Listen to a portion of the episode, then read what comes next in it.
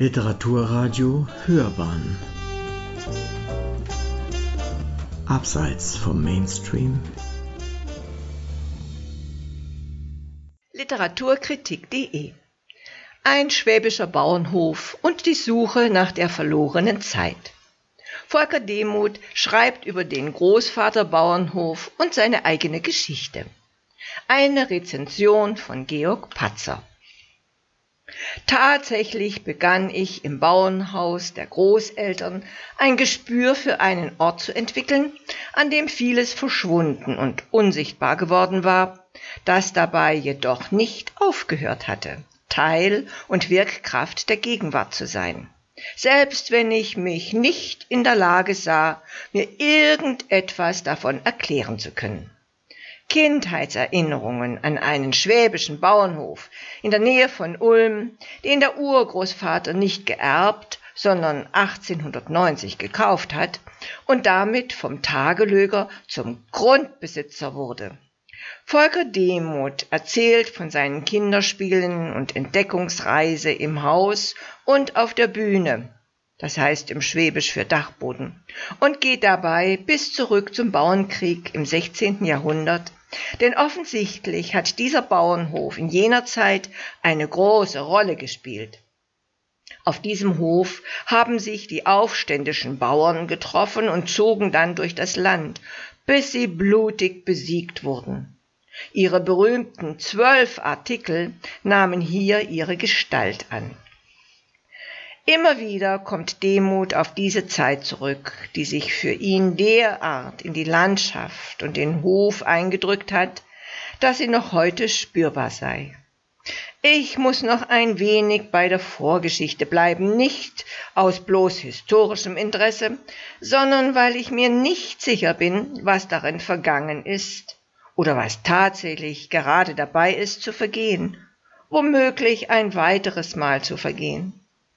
Martin Luther wirft er vor, dass er mit seinen Schriften die Hoffnung zerstörte, am Schreibtisch und auf dem Acker wären Gleichgesinnte am humanen Werk. Die Landschaft im 16. Jahrhundert zieht das Wort Landschaft, die Gegenwart und die darin Lebenden in eins zusammen, hat das nie ganz zu vergessen vermocht. Und ich kann sagen, noch heute ist ein Schriftsteller und Intellektueller hier einer, der Misstrauen hervorruft und die Gegend in diesem Sinne trostlos. Mit viel Sympathie erzählt Demuth von seinem Großvater, der aus dem Ersten Weltkrieg verletzt zurückkam und das Bewusstsein des industriell-technischen Massenmenschen und seiner politisch organisierten Vernichtung mitbrachte. Bei Demut heißt es vorsätzlich betriebene Zerfleischung von Männerkörpern. Ein Onkel von ihm ist allerdings Faschist geworden. Paul begann sich zu begeistern fürs Völkische, die Zucht und den uniformierten Drill. Es lag in der Luft, man atmete das ein wie im Winter den Holzrauch. Und vom Bahnhof Laubheim wurden natürlich auch die Juden in die Lager Theresienstadt und Auschwitz deportiert. Demut selbst gehört aber einer Generation an, die kein Gramm Bereitschaft in unserem Körperfleisch aufbewahrten, uns in eine deutsche Herkunft hineinstecken zu lassen, aus deren Winkeln uns die Fratzen des Schweigens und aus deren Rissen uns die Dämonen zahlloser Verbrechen ansprangen. Der zweite Teil in seiner langen Erzählung, in der Demut vom Gedächtnis Staub zählt, heißt Randlage Kleinstadt. Da ist der Vater in die Kleinstadt gezogen, wo er als Arbeiter lebt, wo er seinen Sohn oft und hart schlägt.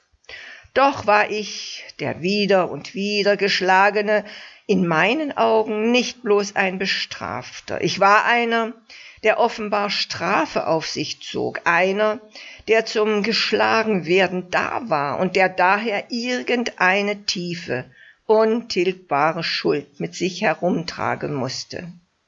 Auch dagegen schreibt er an, Über diesen Jungen schreiben heißt aber nicht nur, den Geschlagenen in meinem Körper anzuschauen. Es ist auch der Versuch, sich nicht geschlagen zu geben. Offen spricht er von den demütigenden Erfahrungen und von seiner Flucht in die Literatur, wie es vielen geht, die an der Realität sonst verzweifeln müssen. Zunächst das Lesen. Ich umgab mich fortan mit Büchern, und nicht nur das, es konnte geradezu den Anschein erwecken, dass ich mich mit ihnen umstellte, dass ich aus ihnen Wände baute, eine Art Gehäuse aus Papier und Buchstaben. Am Anfang stehen Georg Büchners und Jakob Michael Reinhold Lenz, über den er 1993 promovieren wird. Sie formen das erste Menschenbild, das ich für mich besitzen sollte. Dann das Schreiben als Überlebenstrick. Wie also bin ich zum Schreiben gekommen? Möglicherweise, weil ich nie vergessen konnte, wo ich herkam. Im dritten Teil der opulenten und immer wieder abschweifenden Erinnerungen geht es um das Haus am Fluss, wie das Kapitel heißt, um die meandernden Donau, das alte Bauernhaus, um das Leben am Fluss, die Veränderungen, die sich in der Natur wie in der Politik ergeben. Plötzlich erschienen mir Musik, Gedichtzeilen, das Teetrinken oder ein Film und auch Berührungen zwischen Menschen, ihre Zuwendungen und Abwendungen als Meander. Jetzt wird Demuts Sprache, die vorher oft spröde, trocken und sogar manchmal umständlich war, poetisch und lyrik. Sie passt sich der Landschaft an, die ihm irgendwann tatsächlich wie eine Art Text vorkommt, und er schreibt Sätze wie mit seinen Algorithmen fischt der ausgezeichnete Sommer die Spuren der Schwalben aus der Luft. Nicht immer einfach zu lesen ist sein langer und über Strecken auch langatmiger Bericht mit seinen Exkursen zum Bauernkrieg und seinen theoretischen Höhenflügen, zumal er gegen Ende viele Themen streift, die er nicht ausführt und die dem Leser manchmal etwas zu viel werden. Spannend dagegen ist sein Nachforschen über seine Vergangenheit, die Vorfahren und was von ihnen ihn so geprägt haben mag, dass er es auf seine Art immer noch nicht richtig fassen kann. Heute weiß ich, wir leben in Strömungen der Zeit des Lebens, der Texte, der Dinge.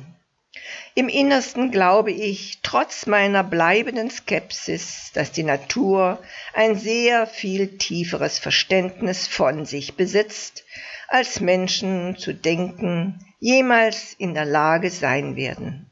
Allerdings zeigt sich die heutige Menschheit willens, dieses Verständnis für immer zu erschüttern. Das verwandelt den Garten, es macht ihn zu einem Ort, an dem die mythische Vertreibung von Menschen, die das Paradies erlebten, nicht vergessen werden kann. Und manchmal in eigenartigen Momenten berührt mich im Garten die Ahnung jener anderen, überzeitlichen Zeit von Wachsen und Vergehen, taumelnden Sommern und totenstarren Wintern, von sonderbaren Tagen, tief in Nebel versunken oder von Insekten und Schwerelosigkeit surrend. Eine Zeit, die etwas aufhebt, wie ein überaltertes Gesetz, wie etwas Vergessenes, ohne viel Aufhebens, ohne etwas zur Schau zu stellen. Sie hörten ein schwäbischer Bauernhof und die Suche nach der verlorenen Zeit. Volker Demuth schreibt über den Großvater Bauernhof und seine eigene Geschichte. Eine Rezension von Georg Patzer. Es las Marlisa Tumm.